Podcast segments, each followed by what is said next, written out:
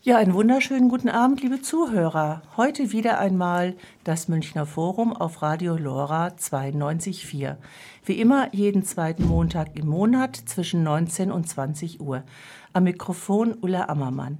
Und wie immer auch vorneweg, für die, die uns heute vielleicht zum ersten Mal hören, was ist das Münchner Forum? Ein kleiner Verein, er ist gemeinnützig und mischt sich in die Belange der Stadtplanung ein und lässt Bürgerinnen und Bürger über ihre Ideen und Vorschläge zu Wort kommen. Wir befassen uns auf unserer Diskussionsplattform mit neuen Ideen und neuen Argumenten zum Kunstareal, zum Umgang mit Dichte, wollen wissen, wer die Stadt beherrscht, befassen uns mit der Innenstadt, mit Stadtgestalt, mit dem öffentlichen Grün. Heute haben wir zu Gast Münchens oberste Planungschefin, Stadtbaurätin Professor Elisabeth Merck. Herzlich willkommen. Ja, hallo und danke für die Einladung. Bin gern bei Radio Lora. Wir wollen mit Ihnen heute sprechen, Frau Merck, über Ihre Gedanken und Ihre Ziele für die Münchner Innenstadt.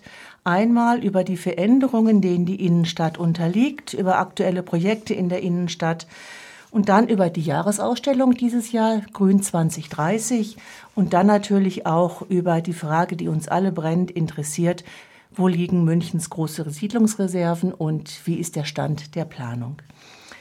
Dann fangen wir doch einfach mal an mit dem Thema Innenstadt. Wir stellen alle fest, die Innenstadt verändert sich. Sie wird schicker, sie wird teurer, immer mehr hochpreisige Läden, immer weniger Familiengeschäfte, Wohnungen, die auch sehr teuer sind, Architektur neu und modern, die zwischen Begeisterung und Entsetzen der Bürgerinnen und Bürger schwankt. Wo sehen Sie aus Ihrer Sicht als Stadtbaurätin die Veränderungen der Innenstadt und die neuen Entwicklungen? Für mich ist natürlich ganz wichtig, dass wir eine Nutzungsmischung und eine große Vielfalt erhalten und am Ende nicht nur lauter Filialisten und Ketten haben. Das ist ja ein Trend, den man eigentlich ganz gut beobachten kann. Die eigentümergeführten Läden gehen einfach zurück. Das hat vielfältige Gründe. Oft gibt es auch keine Erben, die bereit sind, das sozusagen weiterzumachen. Ähm, und äh, viele der kleinteiligen Läden befinden sich tatsächlich in Immobilien, die der Stadt München gehören. Wir versuchen, diese Nutzungsmischung zu befördern. Und wir haben jetzt einige große Projekte, wie zum Beispiel die alte Akademie oder die Frage, wie der Sattlerplatz umgebaut wird oder die Sendlinger Straße als Fußgängerzone, die genau da im Prinzip, ja, im Zentrum des Mitentscheiden werden. Seit unserem letzten Gespräch ist was ganz Wichtiges passiert. Der Stadtrat hat die Leitlinien für die Altstadt verabschiedet. Da äh, geht es ganz stark darum, wie sich die Bauten in der Altstadt und in der Innenstadt auch artikulieren. Da geht es um den Erhalt der Höfe beispielsweise, wo wir immer darum kämpfen, dass die eben offen bleiben und nicht zugebaut werden, um Arkaden, um die Frage der Fassadengestaltung, dass die eben nicht komplett aus Glas aufgeglast werden, die Dachlandschaften. Also es ist eigentlich so ein Grenzgang zwischen gestalterischen, denkmalpflegerischen Themen und der Nutzungsvielfalt. Wo haben denn Sie als Stadtbaurätin gerade im Bereich der Stadtplanung Möglichkeiten, diese Entwicklungsdynamik verträglich zu gestalten und Ihre Vorstellung auch vom Stadtbild, vom Stadtensemble umzusetzen? Na, das ganze ähm, Altstadtgebiet ist ein äh, denkmalpflegerisches Ensemble.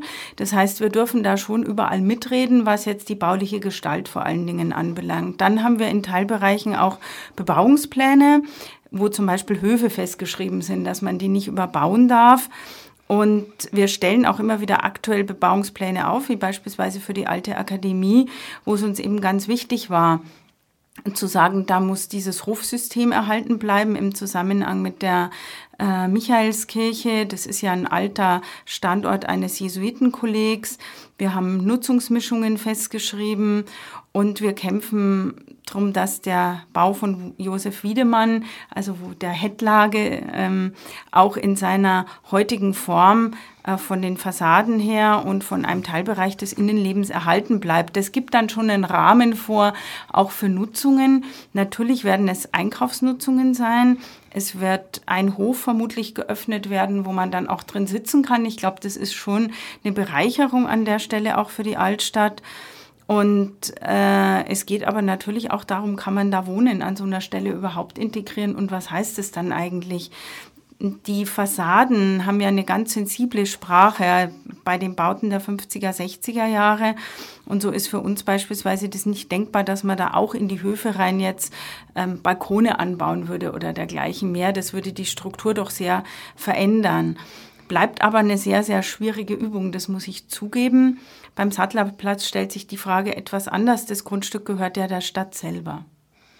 Bleiben wir noch mal ein bisschen bei der alten Akademie, weil das ja wirklich also auch ein wichtiger äh, Punkt ist für die Identität dieser Stadt. Das ist ja, Sie sagten es schon, historisch, stadträumlich, architektonisch ein ganz bedeutsamer Gebäudekomplex in der Münchner Innenstadt. Die Universität war hier mal zu Gast und zuletzt war es die Heimat des Landesamtes für, Statistik. Und äh, jetzt ist ja der Freistaat Bayern hat es ja verkauft, 2013 im Erbbaurecht an die Signa AG. Und es ist ja ein Wettbewerb ausgelobt. Genau, wir haben äh, praktisch eine Machbarkeitsstudie vorliegen, die dann Grundlage jetzt auch ist für die Wettbewerbsauslobung. Es gab schon ein Kolloquium und äh, am 22.04. ist dann die Jury-Sitzung. Am 25.04., also schon sehr, sehr bald, wird es eine Pressekonferenz geben, wo dann das Ergebnis vorgestellt wird. Und äh, ich meine, die Nutzungsmischung ist in etwa definiert. Es geht wirklich ganz stark darum, wie kann man die bauliche Gestalt erhalten und auch so kleinteilig, wie sie jetzt ist, ähm, in gewisser Weise mit den neuen Nutzungen dann verknüpfen. Es ist notwendig, dass es einen Zugang auch zum Hof gibt. Also geht man da an der Stelle rein, wo bislang der Eingang in das ähm, eben Amt war, oder wird man den anderen äh, Weg öffnen? Wie artikulieren sich diese Gebäude auch nach außen? Das ist ja nun eines der prominenteren wieder aufgebauten Gebäude in der Altstadt, so dass wir da denkmalpflegerisch sehr streng an diese Aufgabe herangehen. Gleichwohl wird es wahrscheinlich Spielräume geben. Es ist auch sehr spannend, wie der Wiederaufbau der 50er, äh, 60er Jahre zum Beispiel das Refrektorium, was ja zerstört war, mit so einem inneren Anbau in dem Hof, so als längliches Gebäude mit einem großen Saal, wo seinerzeit jetzt eben auch die Bibliothek drin war, wie sowas wieder umgenutzt wird, vielleicht auch für eine Nutzung, die zumindest halböffentlich zugänglich ist, dass man solche Raumideen, die überliefert sind, wenn auch dann die Gestalten etwas andere ist, weiter erhalten kann. Also es ist schon ein sehr herausragendes Projekt, wo wir natürlich bedauern, dass der Freistaat solche Orte verkauft. Es gab in der Vergangenheit ja Initiativen, da auch Teile der Universitäten mit zu beteiligen, also so ein Schaufenster sozusagen unserer mhm. wissenschaftlichen Exzellenz wäre aus unserer Sicht ganz toll gewesen. Momentan sprechen wir mit dem Investor darüber, ob man in irgendeiner Form nicht doch auch einen Kulturbaustein unterbringen könnte, vielleicht in Form von Ausstellungen oder irgendetwas, was dem noch ein anderes Gepräge gibt. Und die Frage von Öffentlichkeit, Halböffentlichkeit und Privatheit, wenn man sozusagen über diese Hofsequenzen ins Herz der Anlage der alten Akademie kommt, wird auch im Wettbewerb von ganz entscheidender Bedeutung sein. Nicht zu vergessen, einer meiner Lieblingsorte, die Maxburg, liegt ja dahinter. Und ähm, diese Verbindung über die Gasse, mhm. ähm, Kapellengasse, glaube ich, ist es, äh, die wird zum Beispiel im Wettbewerb auch eine große Frage darstellen. Das ist heute eigentlich so eine zweite Reihe ja. Wahrnehmung und das könnte mit einer neuen Nutzung in dem Gebäude, was sich vielleicht auch nach außen öffnet, dann doch auch wieder eine neue Qualität einbringen. Also man muss einfach drum ringen und Herr Chipperfield hat mit seinem Büro die Machbarkeitsstudie gemacht. Die Grundlage ist für den Wettbewerb. Muss ich sagen, das ist gut gegangen, denn Herr Chipperfield hat natürlich in diesem Kontext von alt und neu, bringt er schon eine große Erfahrung mit. Trotzdem entlässt uns das nicht aus der Verantwortung. Jetzt haben Sie eben noch ähm, einen Punkt angesprochen bei der alten Akademie, da wo früher das Kaufhaus Hettlage war, äh, gab es ja diese Arkaden und Arkaden ist ja auch ein Münchner Gestaltungselement, sozusagen der kostenlose Regenschirm für die Bürgerinnen und Bürger. Gibt es da Vorgaben auch in der Auslobung oder überhaupt von Ihrer Seite Vorstellungen, wie mit diesen Arkaden im Wettbewerb umzugehen ist? Ja, unsere Vorstellung ist erstmal, dass die Arkaden erhalten bleiben sollen mhm. und das ist auch im Prinzip Rechtsgrundlage und insofern insofern Grundlage der Auslobung. Jetzt ist es heute ja auch so, dass diese Arkaden in gewisser Weise so eine auch eher weiche Begrenzung haben. Also in der Geschichte des Gebäudes sind diese die Auffüllung der Arkaden oder sozusagen das innere Bauwerk hat immer wieder auch mal so einen Vor- und Rücksprung gemacht. Und das ist wirklich eine architektonische Aufgabe jetzt. Also wie weit äh, lässt man das offen? Äh, wo geht man dann auch in das Gebäude eigentlich rein? Die Arkaden sind ja nicht nur ein Durchgang sondern sie sind auch ein wichtiger Zugang dann Eingang. letztendlich zu mhm. dem Gebäude. Und äh, das wird, glaube ich, wirklich ganz spannend sein, wie die Architekten mit diesen Aufgaben umgehen. Und es gibt interessante Ansätze, das haben wir in der ersten Phase schon gesehen, aber da darf ich jetzt einfach nichts drüber sagen. Dach ist noch wichtig. Also wir wollen das Dach muss so erhalten bleiben, eigentlich wie es ist. Da mhm. dürfen keine großen Öffnungen oder irgendwas passieren, was sozusagen die Dachlandschaft verändert. Und ein persönliches Anliegen von mir ist einfach, dass die Flächen, die auch offen sind, heute schon als Fenster, die sicherlich hinterher, wenn da dahinter eine andere Nutzung ist, sich auch zum Platz artikulieren, dass die auch wirklich transparent bleiben. Das stört mich sehr beim Pschorhaus, dass eigentlich diese moderne, interessante, neue Fassadengestaltung zum Teil vollkommen überlagert wird von diesen Werbeplakaten. Und das, obwohl wir ja Werberichtlinien haben und eigentlich auch Vereinbarungen haben, dass das so nicht bleiben darf. Also ich sehe da eine gewisse Widersprüchlichkeit. Jeder, der in der Fußgängerzone in der Altstadt neu baut, will möglichst viel Glas haben und hinterher wird das alles zugeklebt. Und das kann eigentlich nicht die Strategie einer guten, ähm, ja auch Einzelhandelsentwicklung in der Altstadt von München sein. Die Fassade der alten Akademie, wie sie äh, Wiedemann äh, nach dem Zweiten Weltkrieg wieder aufgebaut hat, ist ja etwas, was einfach auch Ruhe im Erscheinungsbild der Stadt ausstrahlt in der Neuhauser Straße. Ähm, kann man davon ausgehen, dass diese Fassade dass es Ihr Wunsch ist, dass sie in dieser Form bleibt. Ja, das ist nicht nur mein Wunsch, sondern das ist ja ein Einzeldenkmal, ein eingetragenes, Gott sei Dank. Und insofern also ist es ähm, eine Setzung, dass dieses Gebäude erhalten bleiben muss. Und da kämpfen wir auch drum. Und ich habe den Eindruck, diese Botschaft ist jetzt auch wirklich angekommen. Mhm.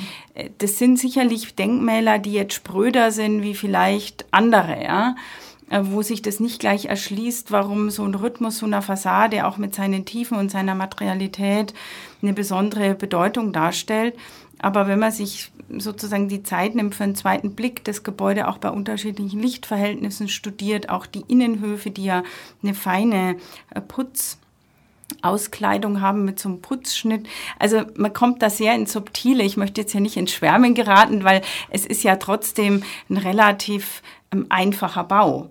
Ähm, aber eben mit Qualität. Und wir überlegen eigentlich auch, ob wir in einem zweiten Schritt die Altstadtleitlinien jetzt auch weiterführen in Innenstadtleitlinien, denn diese Qualitäten hören ja nicht am Altstadtring und bei der Sonnenstraße auf, sondern das ist so ein Münchner baukulturelles Erbe, was im Prinzip in der ganzen Innenstadt an verschiedenen Stellen zu sehen ist. Im Übrigen auch hier an der Schwandhaller Straße, wo wir ja gerade sind. Jetzt beim Hergehen, man sieht diese Bauten aus dem Wiederaufbau 50er, 60er, 70er Jahre, die eben eine bestimmte Attika haben, eine bestimmte Form der Lochfassaden, der Eingangssituationen, der Sockel und auch der Materialien. Ich bin sehr froh, dass Herr Hild, der ja den Lehrstuhl ähm, an der TU München hat, sich mit diesen Fragen auch beschäftigt und Herr Zenakis und andere mehr. Also das, was vor sieben Jahren, als ich angefangen habe mit diesem Thema, noch so ein zartes Pflänzchen war, nimmt jetzt langsam wirklich, finde ich, Gestalt an und großer Dank gebührt auch Herrn Heimatpfleger Görgens, der diese Altstadtleitlinien ja mit uns zusammen erarbeitet hat. Ich habe den Eindruck, wenn man das sichtbar macht, teilt sich das auch insgesamt zu den Akteuren mehr mit. Natürlich stellt sich immer wieder die Frage, können wir Fassaden erhalten? Was passiert dann dahinter? Die Funktionalität und neue Nutzungen bedingen natürlich auch Veränderungen. Und wir werben eben dafür, dass man das mit Augenmaß macht und äh, dann findet man auch gute Lösungen. Tabula rasa ist einfach nicht das Richtige. Das ist äh, schwierig genug. Ich denke nur an den Königshof, wo ja es unterschiedliche Meinungen gibt, ob der Entwurf gut oder ob er nicht gut ist. Architektur ist immer auch eine Geschmackssache. Ja, naja, das möchte ich jetzt nicht so sagen. Ich würde jetzt mal sagen, jetzt beim Herkommen bin ich ja auch am Königshof verbannt, habe mir gedacht, eigentlich schade, dass wir das Gebäude abreißen, weil ich mag das Gebäude auch so, wie es ist. Das hat viele dieser Elemente. Auf der anderen Seite, man muss sich auch mal dazu bekennen, dass Dinge wieder neu entwickelt werden müssen und dürfen. Und von den Dingen, die wir in dem Wettbewerb damals hatten, glaube ich, ist der Entwurf, der jetzt auch umgesetzt werden soll, ein guter. Jetzt kann man sagen, hätte irgendwie fünf Meter niedriger sein können oder so.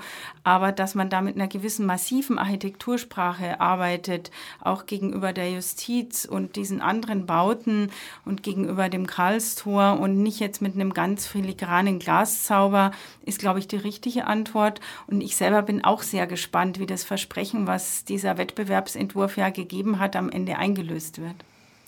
Vielleicht ist das unser nächstes Thema, wenn wir uns wieder bei Radio Laura treffen, dass wir dann die Stadt auch nochmal im Hinblick auf ihre äh, modernen Neubauten anschauen. Ähm, es gibt ja ein anderes äh, Projekt, äh, und zwar die Sendlinger Straße.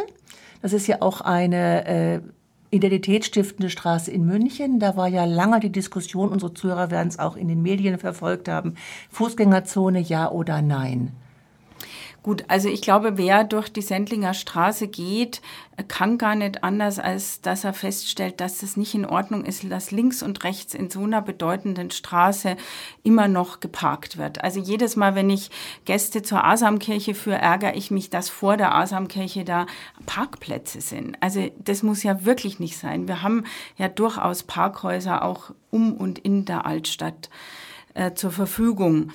Ich ähm, glaube nicht, dass es jetzt so eine geschleckte Fußgängerzone sein muss. Und natürlich sind Entscheidungen, dass man Autos da raushält, bedingen dann auch eine bestimmte Veränderung. Aber wenn man ehrlich ist, hat die ja in gewisser Weise auch schon stattgefunden. Und wir wollen eigentlich wieder Aufenthaltsqualität mhm. in diese Straße bringen jeder, der dort jetzt wohnt oder zum Arzt muss oder all diese Dinge, die in den Debatten ja dann anklangen, kann das ja auch weiterhin tun. Dafür gibt es Beispiele und gute Möglichkeiten, dass man das organisiert. Aber dass ein durchschnittlicher Besucher von außen glaubt, er muss vor der Asamkirche parken, das ist einfach nicht richtig.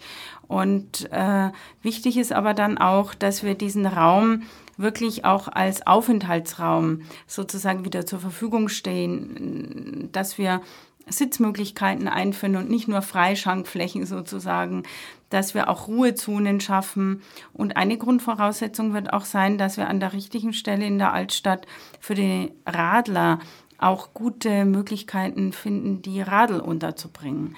Weil wenn am Ende dann alles voll wild geparkter Fahrräder ist, ist es mit der Aufenthaltsqualität so auch nicht so schön.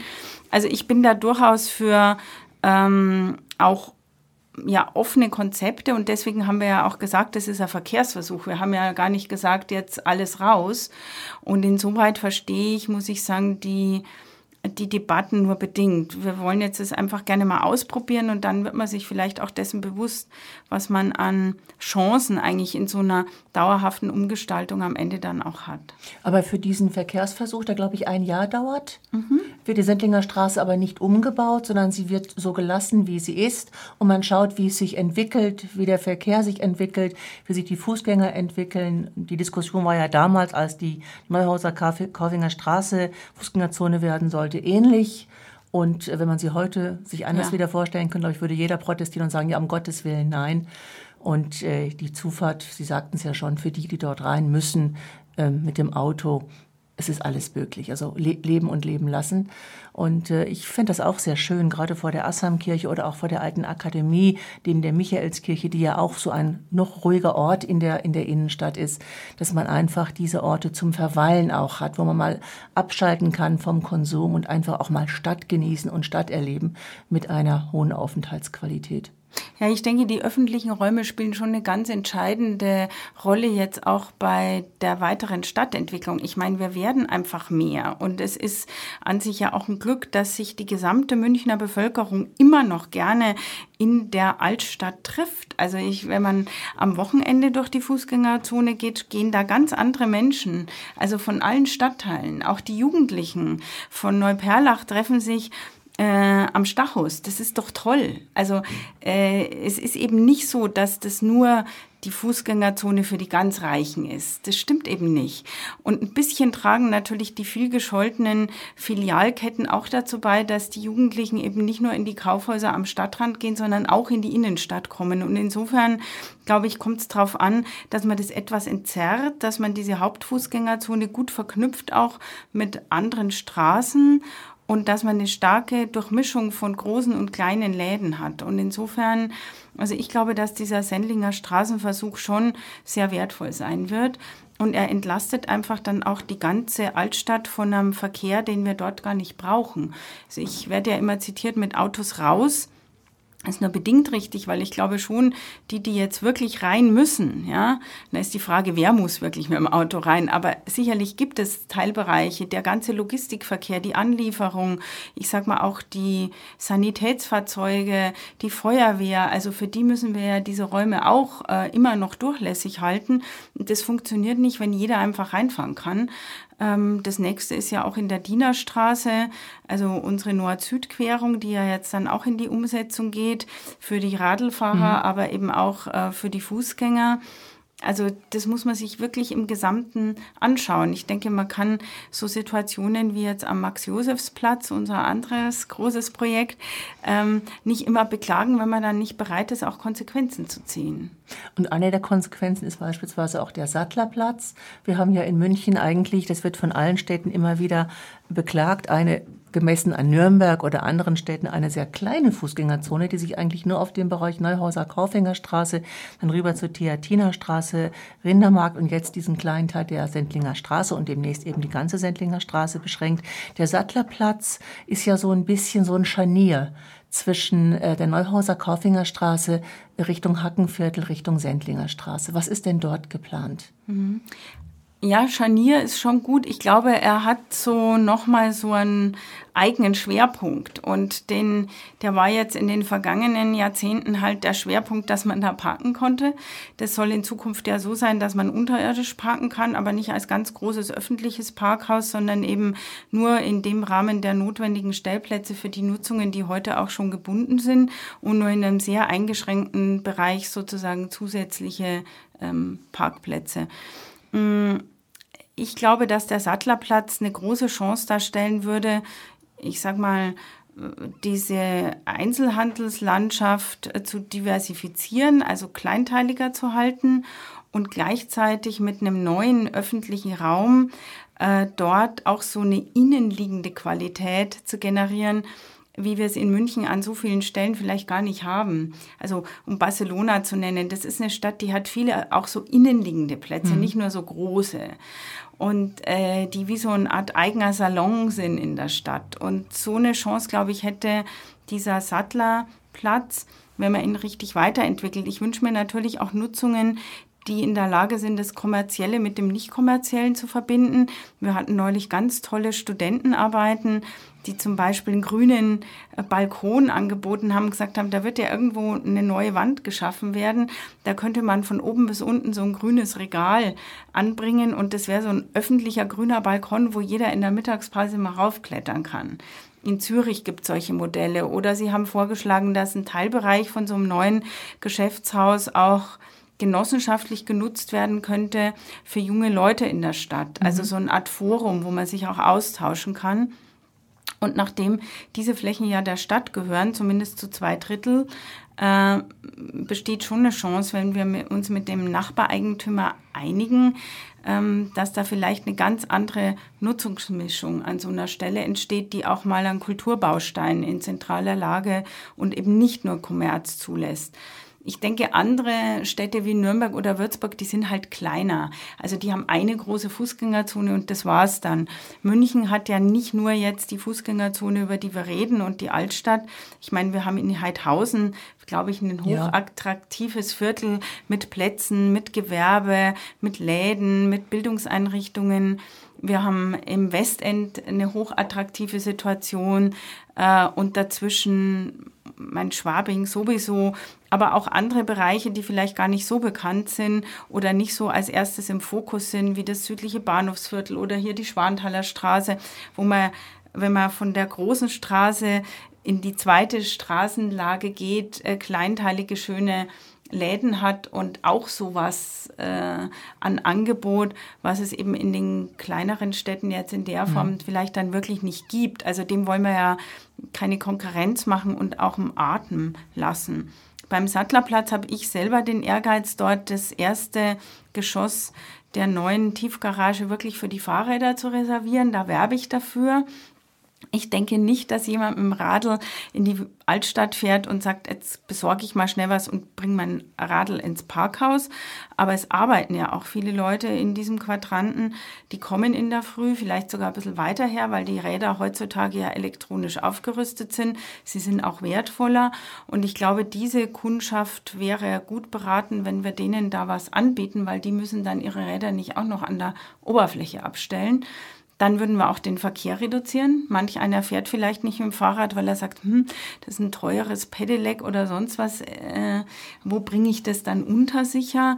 Also dafür Angebote auch in der zentralen Altstadt zu schaffen, halte ich für richtig, also jetzt vom Mobilitätsmanagement her.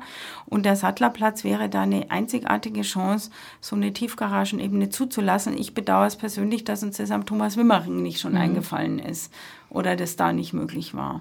Also das ist, denke ich, wirklich, wenn man auch so Modal Split und sich die Themen anschaut, von 15, 17 Prozent, wenn wir da auf 20, 25 vielleicht kämen in diesem Bereich perspektivisch in den nächsten zehn Jahren, das wäre schon eine tolle Sache. Und der Trend geht ja dahin. Also ob alt oder jung, man fährt mit Rädern weiter, weil es ähm, einfacher geworden ist. Und bequemer natürlich auch, was ja gut ist. Ja, keine Frage. Also das heißt, Kunst und Kultur finde ich ein guter Gedanke, was Sie eben ansprachen. Ob es in der alten Akademie gelingt, wäre toll.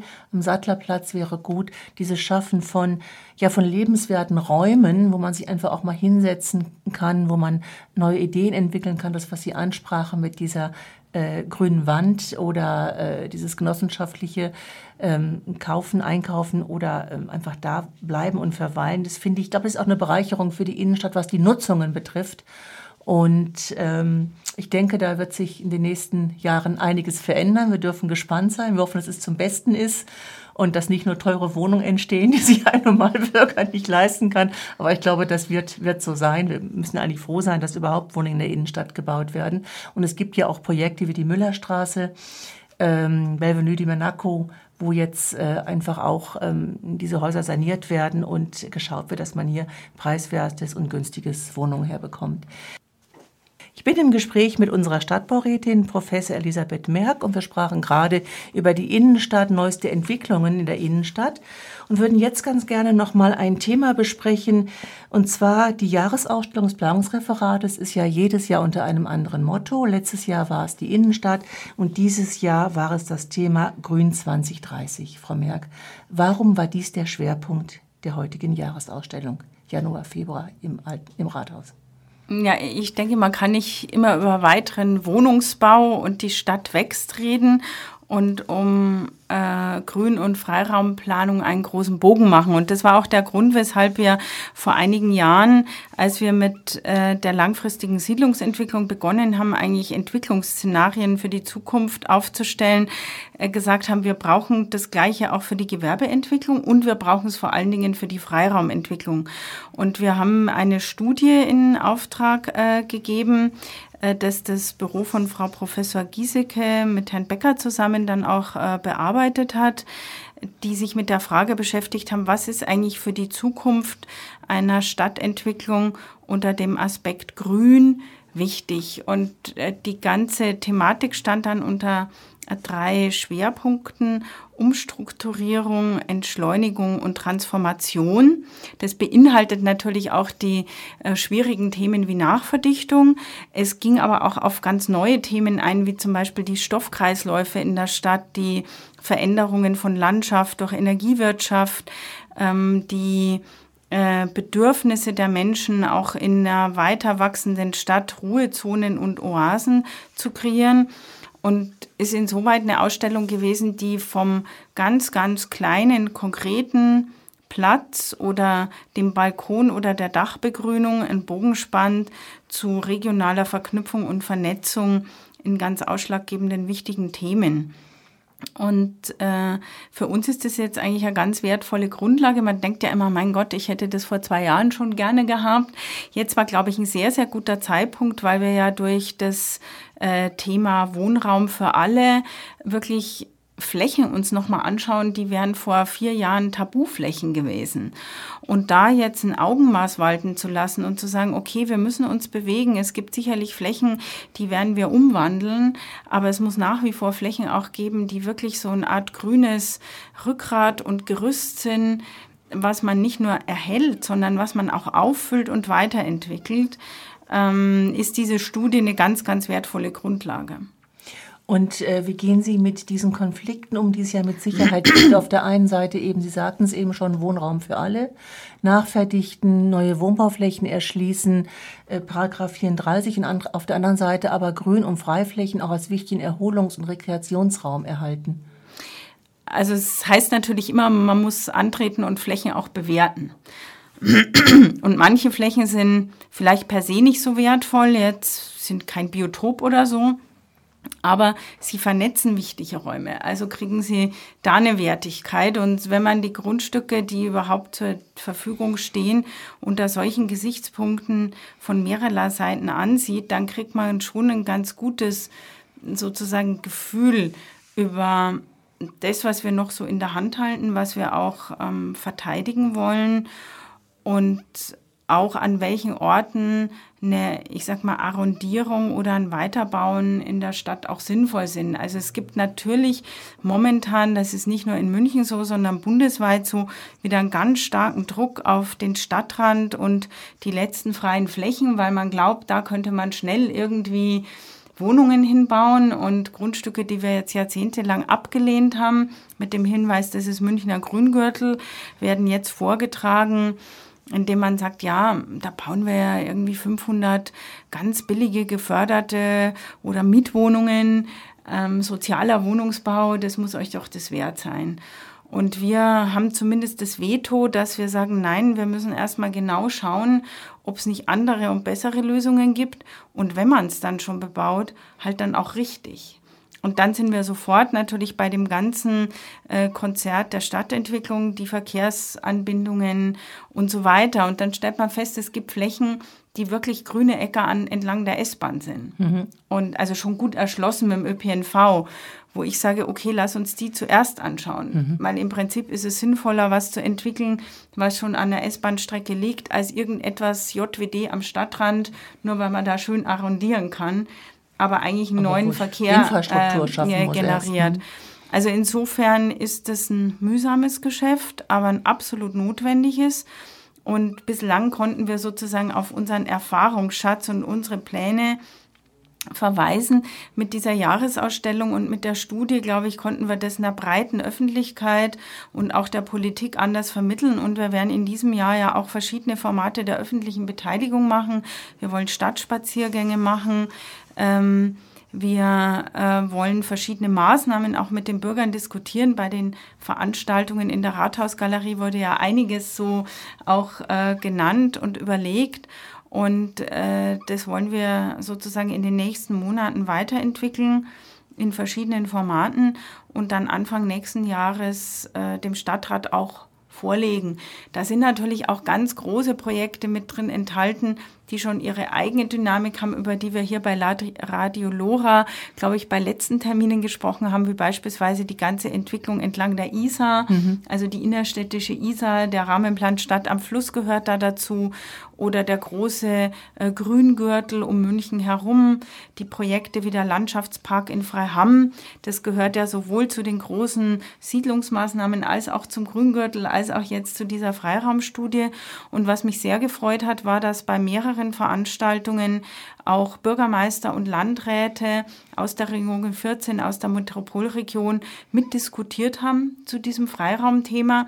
Und daran erkennt man, Freiraum ist auch eine gemeinsame Identität mit der Region. Was dann ganz wichtig ist, auch wiederum für andere Konzepte. Wir haben jetzt im Mai die nächste regionale Wohnungsbaukonferenz, zu der Herr Reiter eingeladen hat. Auch das wird spannend werden. Da gibt es einige äh, Initiativen, die ja nun langsam auch wirklich Erfolg zeigen, ob das im Bereich gemeinsamer Schulprojekte ist oder der Initiative, die das Würmtal als gemeinschaftlichen Raum betrachtet Und ähm, gut, jetzt bin ich Architektin und Planerin und glaube natürlich daran, dass man, wenn man Pläne anschaut, auch Ideen kriegt. Äh, das ist da mal bewahrheitet. Wenn man das eben grafisch, visuell dargestellt sieht, kommt man auf andere Zusammenhänge, als wenn man nur verbal über Möglichkeiten debattiert. Und auch dazu hat die Ausstellung, glaube ich, einen Baustein geliefert, man hat einfach auch mal große Fotos gesehen von diesen Landschaften, die ja sehr, sehr unterschiedlich sind. Manche sind ganz spröde und karg, andere sind sehr lieblich, manche haben sowas wie Wald, andere haben eher so feuchte Wiesen. Ähm, und es gibt ja auch viele kleine, unspektakuläre Orte in der Stadt, die von den Bürgern zu Recht als Freiraum empfunden werden, äh, vielleicht rein fachlich für gar nicht so wertvoll erachtet werden. Und da haben wir ja einen guten Rücklauf gekriegt. Man konnte so Karten ausfüllen. Mein Liebling und öder Ort. Aha. Äh, und das ist auch ausgewertet worden. Das wird auch ins Internet eingestellt. Ich glaube, es ist sogar schon freigeschaltet, dass man das nachvollziehen kann, was sich da eigentlich alles so an Rückmeldungen auch aus der Bürgerschaft ergeben hat. Und mit dem werden wir auch weiterarbeiten. Könnte sie, würde sie am liebsten fragen, was ist denn Ihr Lieblingsort und Ihr ödester Ort? Naja, also einer meiner Lieblingsorte ähm, ist tatsächlich die Hofsituation der Alten Akademie.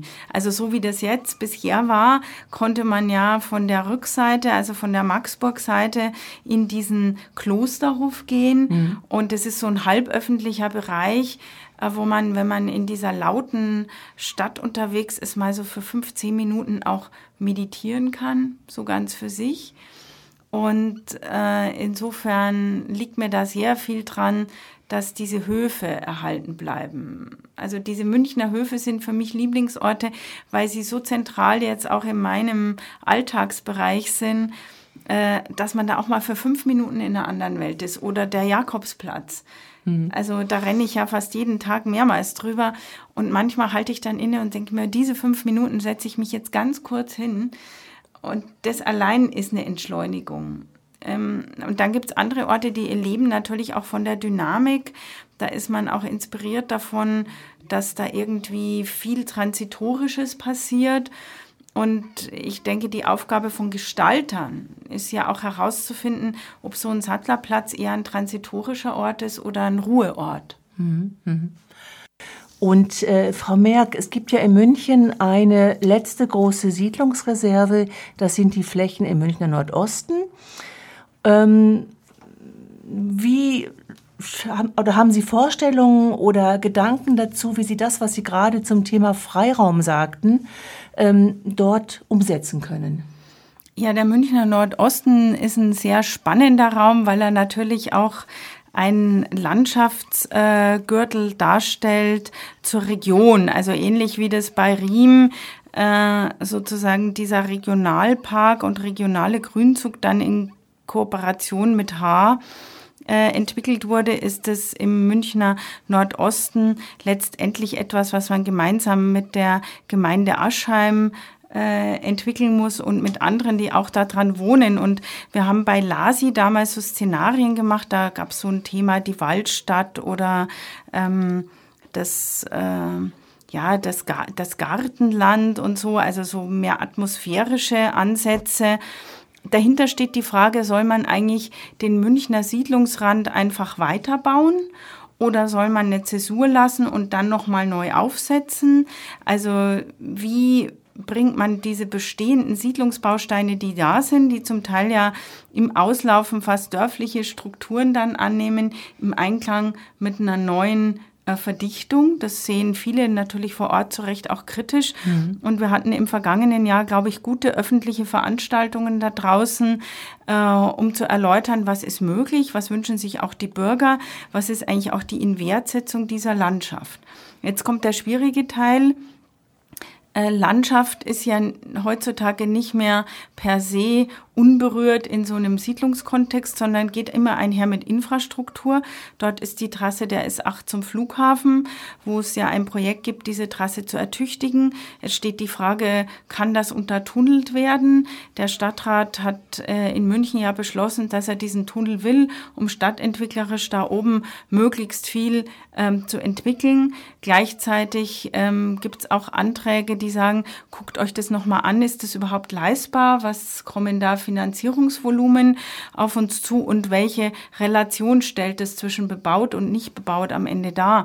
Wir haben äh, Teilbereiche, die nicht nur Biotope sind, sondern natürlich auch Landschaftsschutzgebiete. Wir sind in engem Dialog auch mit den äh, Naturschutzverbänden mhm. und anderen, die dort ja auch ein eigenes Gutachten erstellt haben. Wir haben selber äh, Planungen beauftragt, die in verschiedenen Varianten diskutieren, was ich jetzt vorher versucht habe zu beschreiben. Und ich denke, dass wir in diesem Jahr in der Lage sein werden, dann auch so eine Art Strukturkonzept äh, oder Varianten für ein Strukturkonzept mit dem Stadtrat zu diskutieren. Momentan wird gerade ähm, ingenieurtechnisch auch nochmal überprüft, was diese ganzen Tunnellagen eigentlich bedeuten. Ähm, wir überprüfen derweilen sozusagen auch die Vernetzung mit den Bestandsgebieten. Das ist ja nicht so einfach. Und ähm, aus meinem Dafürhalten sollte da draußen nicht eine neue isolierte Siedlungsentwicklung stattfinden. Mein Riem ist irgendwie doch eine Insel geblieben, die mhm. Messestadt. Das hat dort seine Begründung, weil einfach der Flughafen halt eine Insel war und man hätte, wenn man diese Insellage aufgebrochen hätte, wertvolle Grünbestandteile zerstört. Da draußen ist es anders und es wird auch die Frage sein, wie man sozusagen die Verkehrsanbindung dort gut schafft. Ich selber glaube, dass man langfristig eigentlich auch über eine U-Bahn nachdenken muss, die so einen Bogen runter macht, dann eine Verknüpfung mit der Messestadt Riem, äh, mit der U2, weil das tatsächlich dann eine ganz entscheidende Tangentialverbindung wäre. Also wenn man es jetzt größer ja, sieht und nicht ja. nur auf den Nordosten. Und da sieht man schon, das sind ganz, ganz dicke Bretter, die da gebohrt werden müssen, sowohl fachlich, aber natürlich auch finanziell. Und äh, insoweit hoffe ich, dass wir sehr, sehr bald ähm, einen nächsten Schritt in die Öffentlichkeit auch tun können. Und die Bürger sind da ja ganz, ganz aktiv dabei. Ja, da möchte ich mich an der Stelle auch wirklich bedanken. Ich war ja selber nur bei einigen Veranstaltungen, also bei schönster, schönstem Badewetter im Juni und Juli bei 30 Grad haben wir da draußen äh, diskutiert und auch Termine und Workshops vor Ort gemacht.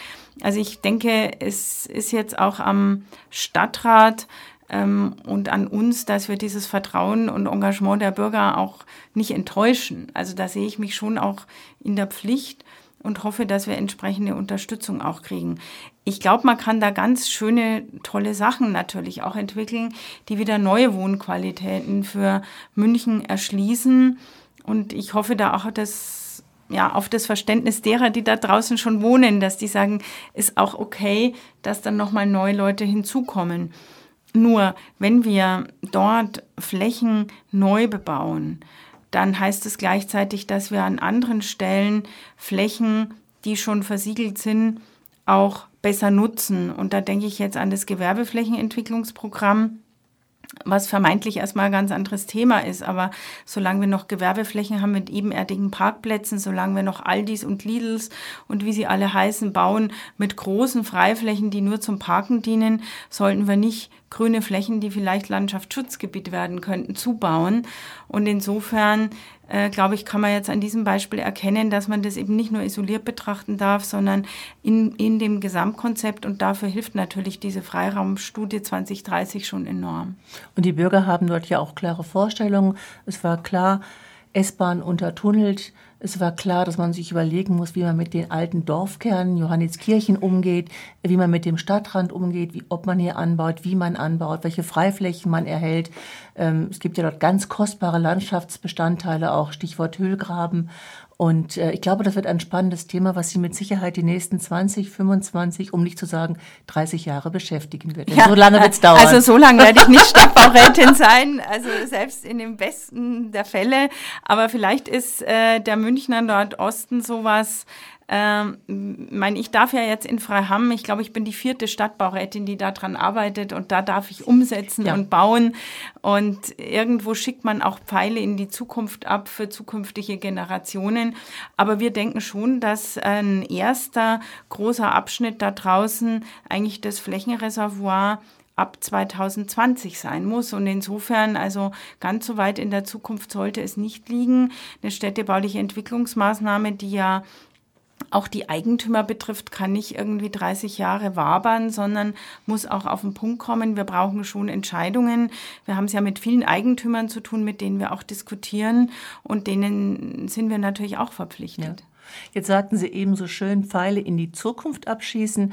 Und jetzt würde ich ganz gerne noch mal einen ganz anderen Pfeil in die Zukunft abschießen. Wir haben darüber auch mal ganz kurz gesprochen. Das ist das Stichwort Smart City.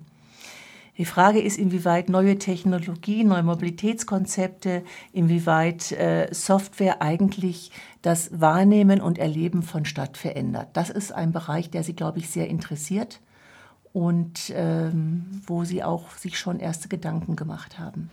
Ja, einmal bin ich natürlich froh, dass die Stadt ja sozusagen der Ort ist, wo man fern von virtuellen Welten und SimCity äh, ganz konkret äh, Raumerfahrungen trainieren kann. Und ich glaube, das ist sowas Elementares, gerade in unseren europäischen Städten, dass das eben auch wirklich ein baukulturelles Erbe ist, was man in der Hand hat. Auf der anderen Seite helfen uns neue Technologien natürlich, äh, diese Räume auch schonender zu behandeln. Also wenn es etwa gelingen sollte, mit dem autonomen Fahren insgesamt den Verkehr um ein Drittel zu reduzieren, wäre das schon ein toller Beitrag.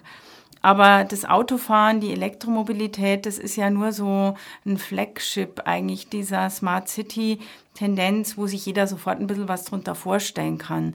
Es geht ja sehr viel mehr auch um die komplette technische Infrastruktur einer Stadt und alle Daten, die wir ständig produzieren. Also, ich meine, wir sind hier auf Sendung und produzieren Daten. Wir rennen mit unseren Smartphones rum und selbst eine Person äh, wie ich, die jetzt eigentlich nur das macht, was sie für unbedingt notwendig erhält, ähm, liefert eine ganze Menge Zugangsdaten. Und ich denke, wenn man Planungshoheit sozusagen in dem übertragenen Sinn sieht, braucht die Stadt, wenn sie ihre Autonomie oder die Städte, wenn sie ihre Autonomien nicht aufgeben wollen, eigentlich so eine Steuerungshoheit auch über die Smart City. Dazu brauchen wir Mitarbeiter und Akteure in der Stadtgesellschaft, die in der Lage sind, da überhaupt mitzudiskutieren. Also eigentlich bräuchte ich in meinem Referat ein paar Hacker. Mhm. Wir haben jetzt die Leitlinie ähm, Smart City auch mit in die Perspektive München aufgenommen. Wir werden auch Mitarbeiter einstellen dürfen, die auf der Ebene mitdiskutieren. Denn bislang ist es doch ein Thema, das ganz stark von der Industrie getrieben wird. Also von einschlägigen großen Weltkonzernen, auf die wir durchaus ja in Deutschland auch stolz sind, zu Recht. Aber ich denke, es kann nicht sein, dass nur die Industrie da den Takt vorgibt. Und wir sind in vielen Forschungsprojekten mit der TU, wir sind in Forschungsprojekten auch mit den großen Playern hier am Standort wie Fraunhofer, BMW und Siemens. Wir sind in Forschungsprojekten auch auf EU-Ebene. Aber es geht eben darum, nicht nur singuläre Erkenntnisse zu gewinnen, sondern das gesamtstädtisch zu vernetzen.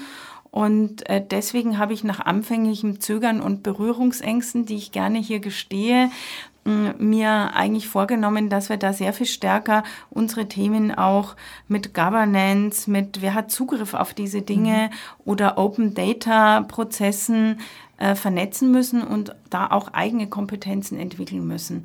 Wir haben ja als Stadt München durchaus ganz gute finanzielle Grundlagen, dass wir das auch entwickeln können. Da sind wir sicherlich privilegiert, aber wir müssen diesen Vorsprung auch für uns und ich sage mal für eine gerechte Stadtgesellschaft auch in die Waagschale werfen, weil sonst äh, wird hinterher diese Zugänglichkeit zu verschiedenen Themen ähm, ja sehr differenziert sein. Und das, glaube ich, ist das Gegenteil von Demokratie.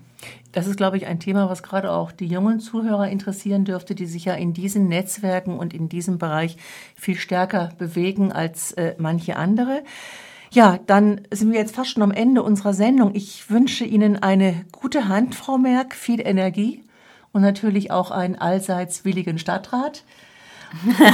Das sind sehr viele fromme Wünsche, aber ich sag mal, also wenn man durch die Stadt geht, dann begeistert einen das ja an so vielen Stellen, auch an ganz unspektakulären Orten, dass ich mir denke, es ist auch toll, in München Stadtbaurätin zu sein.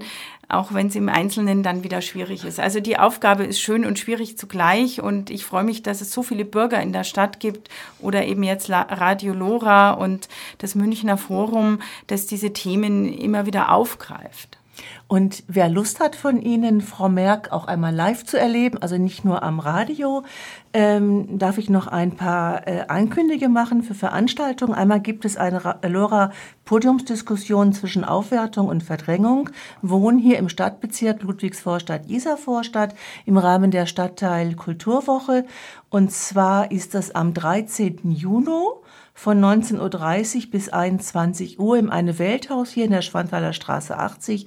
Da ist Frau Merck auf dem Podium, unter anderem Maximilian Heißler vom Bündnis Bezahlbares Wohnen, Herr Miklogi, Ihr Bezirksausschussvorsitzender und äh, die äh, Moderation hat äh, Thilo Ruf von Radio Lora. Das ist die eine Veranstaltung. Dann noch einige Veranstaltungen in eigener Sache. Münchner Forum. Am 1. Mai, wie jedes Jahr, unser Münchner Forums Mai-Ausflug. Diesmal zu Fuß vom alten Botanischen Garten zum Finanzgarten. Ich lade Sie herzlich ein, mitzulaufen, Frau Merck. Klaus Bäumler, Leiter unseres Arbeitskreises Öffentliches Grün führt sie auf diesem historisch aktuellen Ausflug vom alten Botanischen Garten den Effner Park. Er wird das Geheimnis lüften, warum das Effner Park heißt und wo er ist, bis auf den Maximiliansplatz zu den sogenannten Eschenanlagen. Und von dort weiter zum Restpark des Wittelsbacher Palais. Lassen Sie sich überraschen, wo das ist. Sie hätten es nie gedacht. Und Endpunkt ist natürlich die Heinrich-Heine-Grotte im Finanzgarten. Also entdecken Sie München neu. Die stillen geruhsamen Orte, von denen wir gerade auch gesprochen haben, Frau Merck. Hier werden einige präsentiert. Und dann haben wir noch am 4. Mai äh, Münchner Forum und Sozialpolitisches Forum gemeinsam laden ein zur Podiumsdiskussion bezahlbares Wohnen für alle, Wohnungsnot beseitigen, sozialen Frieden erhalten am 4. Mai um 18.30 Uhr und zwar im Mathildensaal im Evangelischen Handwerkerverein in der Mathildenstraße 4 beim Sendlinger Tor. Und da haben wir auf dem Podium den Herrn Kaufmann, Architekt in München, Professor Kippes, Geschäftsführer der IVD Süd, Staatsrat Matthias Kock, Wohnungsbaukoordinator der Freien Hansestadt Hamburg, Dr. Kurt Mühlhäuser vom Münchner Mieterverein und ähm, Peter Pink, Konzeptentwickler Wohnen und Herbert Stark, Mietwohnungsbau Investor München. Also alles Akteure, die, denke ich, dazu beitragen können, dass wir in München ausreichend Wohnraum bekommen und auch hoffe ich neue Ideen auch für einfacheres Bauen uns mal präsentieren. Alle Infos dazu finden Sie auch auf der Homepage des Münchner Forums oder Facebook oder Twitter. Da sind wir auch vertreten. Ich gebe Ihnen nochmal die Homepage durch www.münchner-forum.de. Ja, und dann nochmal ganz zum Schluss unser Buch nochmal davon gekommen, wie Bürger die Stadtplanung ab den 60er Jahren zurechtrücken. Unser Buch München nicht wie geplant von Karl Glühspieß erhalten Sie über den Franz Schiermeier Verlag und im Buchhandel. Frau Merck hat es auch gelesen, ist angetan und begeistert davon, wie Bürger eigentlich München zu dem gemacht haben, wie es heute ist und wir uns alle dran erfreuen können. Ja, jetzt sind wir am Ende. Ich bedanke mich ganz herzlich bei Ihnen, Frau Professor Merck, dass Sie heute da waren und bei Ihnen draußen fürs Zuhören. Und Sie hören uns wie immer am nächsten zweiten Monat im Mai von 19 bis 20 Uhr, wenn es dann wieder heißt Münchner Forum Live. Ihnen noch einen schönen Abend, einen schönen Start in die Woche. Auf Wiederhören, Ihre Ulla Ammermann.